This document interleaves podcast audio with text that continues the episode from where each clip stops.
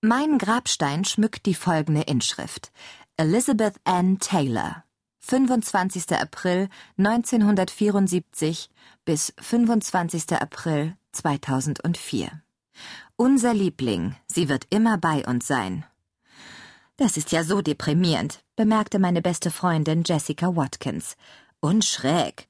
Meine Schwester Laura Goodman starrte auf die Inschrift. Sehr, sehr schräg. Unser Liebling, Sie wird immer bei uns sein, fragte ich. Was zum Teufel soll das denn heißen? Ich finde es nett, sagte meine Schwester zögernd. Sie sah aus wie die schmutzige Fantasie eines alten Mannes, mit ihrem langen, butterblumenfarbenen Haar, ihren großen blauen Augen und ihrem roten Marinemantel. Manchmal treiben es die Kinder eines Pfarrers auf einmal ganz wild, wenn sie endlich bei ihren Eltern ausziehen. Laura war die Tochter des Teufels. Doch, Tatsächlich. Also rebellierte sie, indem sie sich so nett und zuckersüß wie nur möglich gab. Ein heimtückischer Plan. Mal was anderes. Die meisten Leute, die ich kenne, hätten sich für einen Bibelvers entschieden, aber deine Mutter musste das sicherlich nicht. So wie sich die Dinge entwickelt haben, antwortete Jessica und fuhr sich mit der Hand über die straff zurückgekämmten schwarzen Haare, ist das fast ein bisschen prophetisch, findet ihr nicht? Wie üblich hatte sie das Haar so festgesteckt, dass ihre Augenbrauen sich in einem Ausdruck ständigen Erstaunens wölbten. Wenn man bedachte, wo wir uns befanden, war sie dieses Mal vielleicht aber auch tatsächlich erstaunt.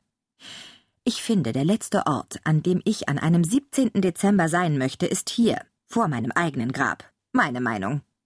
Denn das war nicht nur deprimierend, sondern auch gruselig. Vielleicht lag es an den Feiertagen. Jessica seufzte erneut und legte ihre Stirn auf meine Schulter.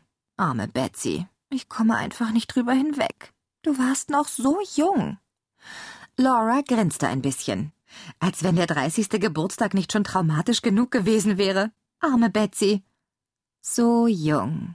Reißt euch bitte zusammen, ich stehe genau neben euch. Ich stopfte meine Hände in die Manteltaschen und schmollte. Wie kalt ist es eigentlich? Doch mindestens minus 20 Grad. Ich friere. Du frierst immer, beschwer dich nicht, wenn du ohne Handschuhe rausgehst. Und es sind zwei Grad, du großes Baby. Möchtest du meinen Mantel haben? bot Laura an. Ich fühle die Kälte kaum. Wieder einer deiner dunklen Kräfte, sagte Jessica. Wir setzen sie auf die Liste zusammen mit den Waffen aus Höllenfeuer und der Fähigkeit, immer und überall ein Trinkgeld von 22 Prozent berechnen zu können. Also, Betz, erklär's mir nochmal. Wie kommt dein Grabstein hierhin? Ich erklärte es ihr, hoffentlich zum letzten Mal. Im Frühjahr war ich gestorben. Soweit so gut. Aber an dem Tag, an dem eigentlich meine Beerdigung stattfinden sollte, war ich in der Dämmerung wieder auferstanden, um mir ein bisschen die untoten Füße zu vertreten. Als dann mein Körper im Kampf vermisst wurde, hatte man die Beerdigung abgesagt. Aber meine Mutter hatte sich fürchterlich mit meinem Vater und meiner Stiefmutter darüber gestritten, wie viel mein Grabstein kosten durfte, und es daher eilig gehabt, das Ding zu bestellen.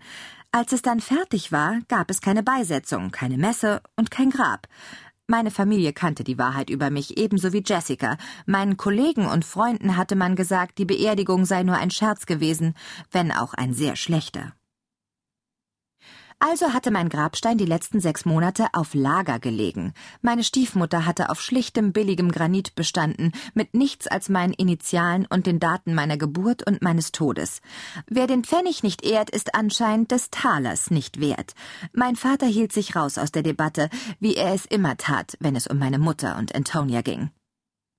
Nach einigen Monaten hatte das Beerdigungsinstitut höflich bei meiner Mutter angefragt, was sie mit dem Grabstein zu tun gedenke.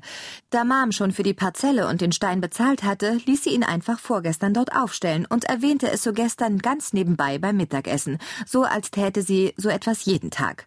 Ober, ich nehme die Tomatensuppe mit Parmesan-Croutons. Ach, übrigens, mein Schatz, gestern habe ich deinen Grabstein auf dem Friedhof aufstellen lassen.